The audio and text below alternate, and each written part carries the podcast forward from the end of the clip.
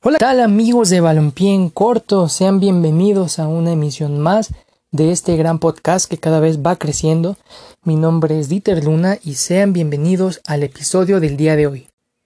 Rápidamente para anunciar noticias referente a la Liga de Balompié Mexicano, de las nuevas que han salido hoy. El Club Atlético Ensenada empezó a revelar los uniformes de porteros, sacaron bastantes que van a ser conceptos y, unos muchos de ellos se van a hacer oficiales, pero a nivel personal todos están espectaculares. Si pueden, vayan a verlos en las redes sociales de Atlético Ensenada FC o bien en UC Deportes y más, que ahí también los subimos todos porque están espectaculares. Y otra noticia que se dio el día de hoy, hace apenas una hora, fue que Francesco Rivas será el encargado de las visorías internacionales del NESA FC. Entonces NESA se está complementando mucho. Y hablando rápidamente de NESA, eh, hoy tuvimos al, coordinador de fuerzas básicas del NESA FC en el programa en UC Deportes y más. Si no lo vieron, en verdad vayan a verlo porque la charla estuvo buenísima. Nos dio información sobre cómo va a trabajar las visorías, digo las fuerzas básicas, pero también dio información sobre las visorías que se va a buscar, que se va a llevar a cabo, oportunidades para jugadores amateur y para jugadores ya con experiencia. Entonces, si no lo han visto, vayan a verlo en la página de USA Deportes y más, estuvo buenísimo. Y bueno, sin más preámbulos, vamos a arrancar de lleno con el tema de hoy porque es un tema bastante bueno. Como se los prometí, hablaremos del Atlético Veracruz, este equipo que también surge en la bonita ciudad de Veracruz, especialmente en Boca del Río, que es el centro de Veracruz, y pues bueno, este equipo fue curioso porque primero se anunció su vecino eh, y su rival de derby, el Club Veracruzano de Fútbol, que posteriormente hablaremos de ellos. Y a pocos días se anunció también que el Atlético Veracruz se hacía oficial su afiliación a la liga. Hay que recordar que desde unos inicios de la Liga de Balompié Mexicano se había mencionado que el Atlético Veracruz era el único que iba a entrar de Veracruz de hecho, también ya estaba el logotipo desde hace meses antes de que se oficializara el club, ya estaba circulando en redes sociales, solo que todavía no tenía el nombre.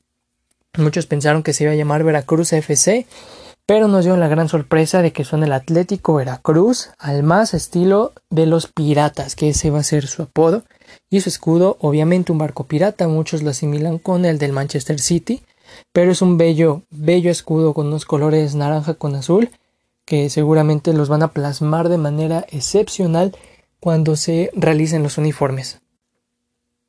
Desde que se concluyó el proceso de afiliación del Atlético Veracruz, muchos especularon dónde iba a jugar.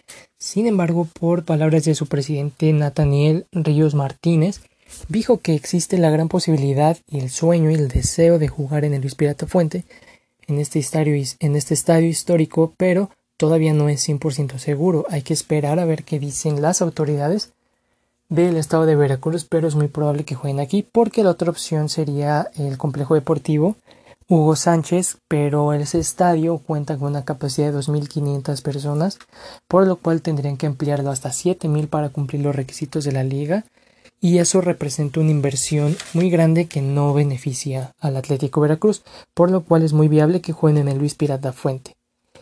Eh, problemas económicos yo creo que este equipo no va a tener ya que cuenta con el apoyo de Coparmex, ellos mismos lo hicieron público en su cuenta de, de Facebook y de Twitter también.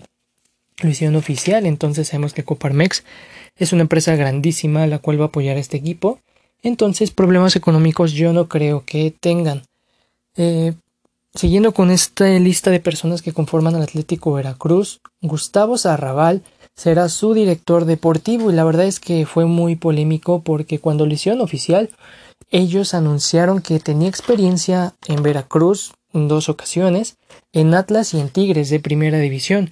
Sin embargo, al poco tiempo la Femex Food desmintió esto diciendo que no tiene registros de que este jugador haya jugado para estos equipos y solo mencionaron que tienen registros oficiales de que jugó en los Tiburones Rojos de Coatzacoalcos y en Delfines de Coatzacoalcos, esto en la segunda división del fútbol mexicano, por lo cual pues tiene experiencia, sí, sí la tiene en divisiones de ascenso, pero tal vez no es no es la experiencia que tienen los directores deportivos de otros equipos o la experiencia de directores técnicos de otros equipos de esta liga, por lo cual tal vez este equipo pudo conseguir a alguien mejor, pero no hay que adelantarnos, a lo mejor ya se, eh, tiene una forma de trabajo bastante buena y eso es lo que tal vez le llenó el ojo a los presidentes de Veracruz, entonces hay que esperar a ver su trabajo y bueno, ya se, ya se irán dando los resultados y esperemos que sea favorable.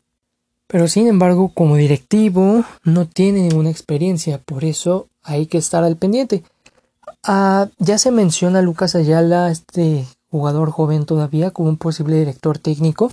No lo descartas eh, de completo el presidente, sin embargo dice que no hay que hacer especulaciones antes de tiempo, pero no se nos haría raro que lo veamos llegar al banquillo de los Piratas del Atlético Veracruz, sin embargo no es nada oficial.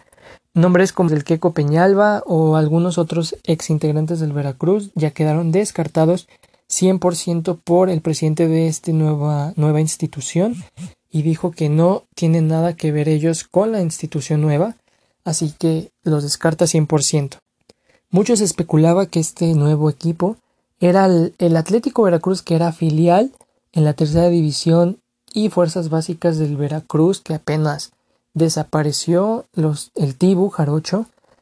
Entonces, todavía no, no, hay ninguna información oficial que nos diga si fueron ellos unos una filial o no, es una institución aparte.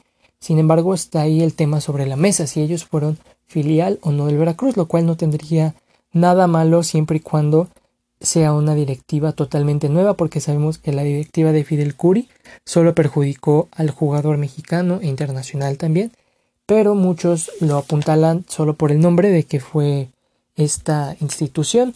La Fidel de Veracruz, sin embargo, son simples especulaciones.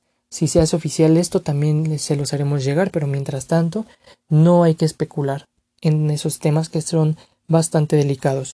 Y pues bueno amigos, hasta aquí toda la información que el Atlético Veracruz nos proporciona.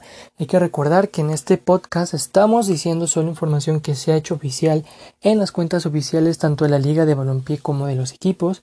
No estamos haciendo información falsa en posibles llegadas de jugadores o directores técnicos a un equipo porque eso simplemente sería marearlos con información que todavía no se hace oficial. Entonces aquí solo escucharán información oficial por lo cual estén seguros de que todo lo que se diga aquí es lo que se sabe. Si no se sabe todavía mucho de algunos clubes, pues trataremos de buscar por ahí alguna información oficial fidedigna que les comparta yo a ustedes para que también les sirva como información de esta nueva liga y puedan estar ustedes más seguros y, y, contentos con toda la información que nos brindan los equipos. Y pues hasta aquí acaba la información del Atlético Veracruz. En el episodio del día siguiente estaremos hablando de sí, su vecino, el Club Veracruzano de Fútbol, que también tiene mucha información para nosotros. No se olviden de compartir este podcast porque es muy valioso. Gracias a todos los que me siguen, los que lo han escuchado, los que lo han compartido. En verdad, eso suma bastante. Si pueden igual compártanlo entre sus amigos, entre sus contactos de Facebook, en algunos otros grupos, porque siempre les tengo la información más real y más fresca de esta nueva liga de balompié mexicano. Y rápidamente recordar nuevamente que si no han escuchado el programa de hoy, miércoles 27 de mayo de 2020, de UC Deportes y más, vayan a escucharlo. Estuvimos con Samuel Hernández, el coordinador de fuerzas básicas del NSFC. Habló sobre las visorías, sobre el sistema de juego que llevarán a cabo y sobre otros temas que son bastante interesantes y que ustedes tienen que saberlo. Entonces vayan, y escuchen el programa, véanlo en USA Deportes y más, la 6 minúscula. Ahí estuvimos y también no se olviden de seguir las redes sociales de Deportes y más. Estamos en todas las redes sociales. Nos pueden seguir, compartir, eh, proponer algo, mandar un mensaje y sobre todo que diario tenemos información de esta nueva liga, de este nuevo proyecto. Noticias reales, noticias frescas, nuevas y al momento sobre todo. No se olviden tampoco de seguirme a mí en mis redes sociales. Me encuentran en todas ellas como arroba diterluna y en Instagram como dit-luna.